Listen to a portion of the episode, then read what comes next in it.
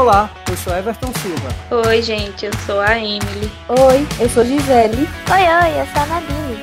Oi, gente, eu sou Ivone. E este é mais um Café com Linguística, saboreando a linguística com muito conhecimento.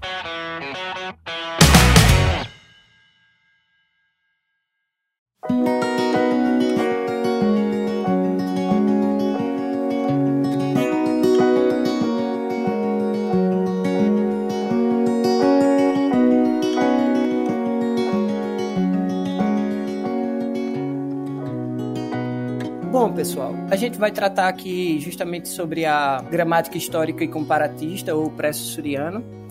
E quando se trata dessa abordagem da história da linguística, a gente sabe que no século XIX, a partir da descoberta do sânscrito, que aconteceu no final do século XVIII, pelo um juiz chamado William Jones, mais precisamente na data de 1786, quando ele descobriu esse documento, ele percebeu que esse sânscrito, essa língua, o latim e o grego apresentavam muitas afinidades nas raízes dos verbos e nas formas gramaticais. E isso fez com que ele levantasse a hipótese que essa semelhança entre elas não poderia ser algo ao acaso. Elas tinham que ter uma origem em comum, porque as similaridades entre as línguas faziam com que ela parecesse que tivesse correlação e não que fosse uma casualidade aleatória. Bom, a partir dessa descoberta que haviam três línguas que partiam da mesma origem, isso gerou um movimento na Europa. E esse movimento gerou investigação, que gerou um agrupamento de dados e também o pensamento que as línguas mudam no tempo.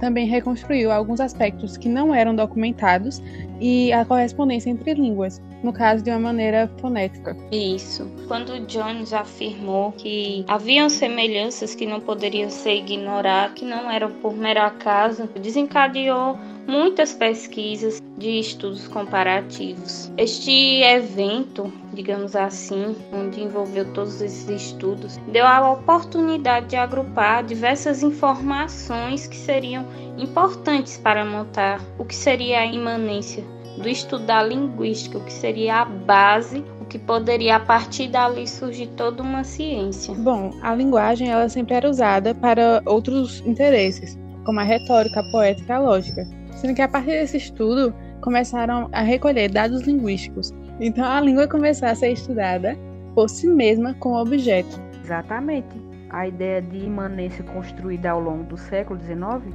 não está relacionada à abordagem interna de cada língua separadamente, mas ao fato de se considerar que a mudança linguística é condicionada apenas por meio de fatores linguísticos. Exatamente. Nesse aspecto foi justamente isso. A partir dessa construção dessa noção que partiria a partir do século 19, que é a noção da imanência, trata justamente disso, que a língua ela é para ser estudada como objeto dela mesma e não como um meio de conhecimento de outras ciências, e sim a partir dela mesma como objeto de estudo.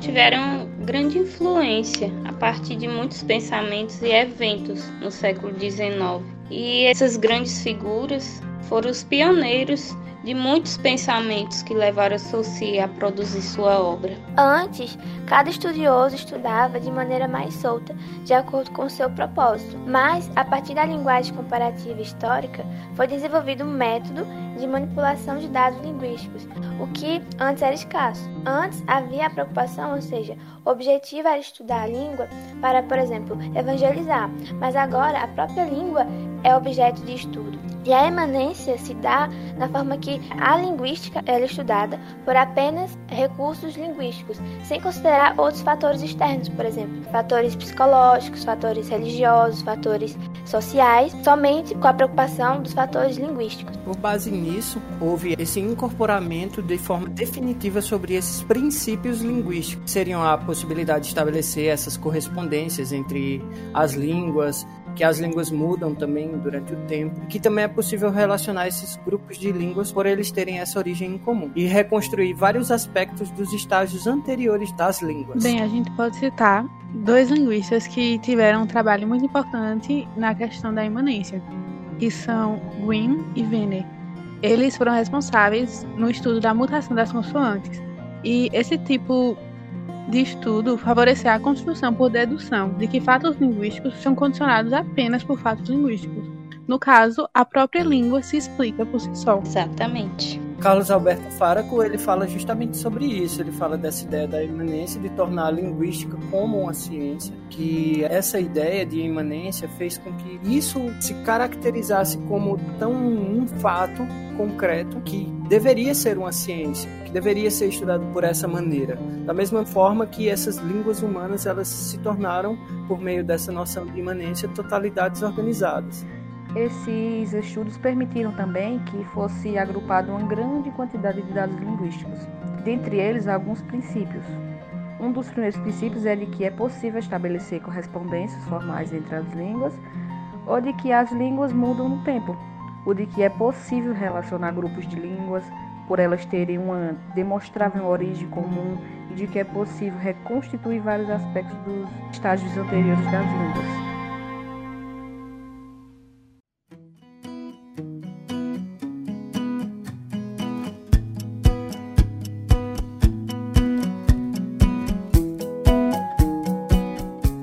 Pioneiros desses estudos nessa técnica histórico-comparativa, como aqui já foi citado, que foi William Jones, que começou a dar os primeiros passos já no final do século XVIII e deu início, desencadeou a vários estudos no século XIX, a partir da fundação da Escola de Estudos Orientais em 1795, deu início a esses estudos históricos comparativos. Alguns alunos dele, por exemplo, Schlegel e Bopp, foram os pioneiros em desenvolver o que é chamada a gramática comparativa, que comparava os idiomas e achava correlação entre elas. Já Bopp, em 1816, publicou livros sobre o sistema de conjunção da língua sânscrita em comparação com o da língua grega, latina e persa, o que gerou o método comparativo. E foi a partir desse método que ficou evidente os pressupostos da similaridade sistemática Segundo esse método, era possível explicar o parentesco entre línguas. De maneira análoga, era como se todas as línguas eram membros do mesmo corpo, estavam conectadas.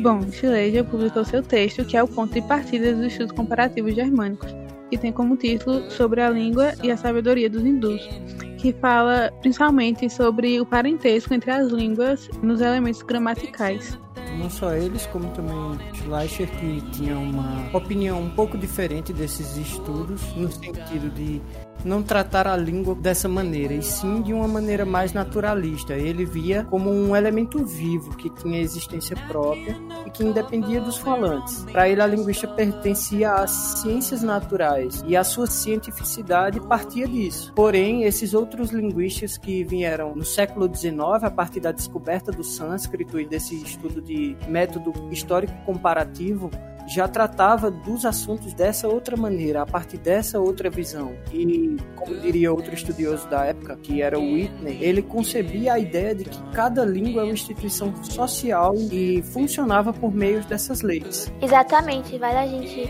observar justamente isso, porque naquela época já se havia uma crítica dessa questão da língua ser um organismo vivo e que hoje em dia é inaceitável, né, essa analogia. A diferença entre os trabalhos de Bopp e Green é que Bopp estabeleceu a partir dos seus estudos os textos de diferentes línguas e seus parentescos, assim digamos. Já Green, ele procurava estabelecer a sucessão das formas que ele escrevia, ou seja, ele buscava uma parte mais histórica, como se fosse a evolução que teve até onde ele conhecia. Ele buscava voltar no tempo, conhecendo todos os textos a partir de diferentes coisas que ele produzia. Exatamente. Green era um cara muito maluco. Estudou 14 séculos de texto para poder entender e categorizar cronologicamente esse tipo de coisa. Já Bob ele não se importava tanto com esse lado cronológico do estudo, mas sim com a comparação, né? Isso, exatamente. É o que prova que Grimm ele realmente foi o que deu início assim ao estudo histórico. E ele também se centrava mais em estudar o grupo germânico das línguas indo-europeias, o que também gerou a filologia românica, e nesse campo da filologia românica era muito mais fácil deles estudarem porque tinha mais conteúdo, no caso, tinha mais uma documentação extensa do latim. Então foi o grupo que mais estudou sobre isso, de forma histórica. Então foram esses pioneiros que fizeram com que essas ideias, esses estudos, seja da imanência, do pensamento naturalista com Schleicher, que levaram a Sussu a escrever e a publicar o seu curso de linguística e que levaram a gente a conhecer a ciência da linguística como ela é hoje. No mais é isso. Até a próxima semana com mais um Café com Linguística. Tchau, Tchau. até mais. Até a próxima semana.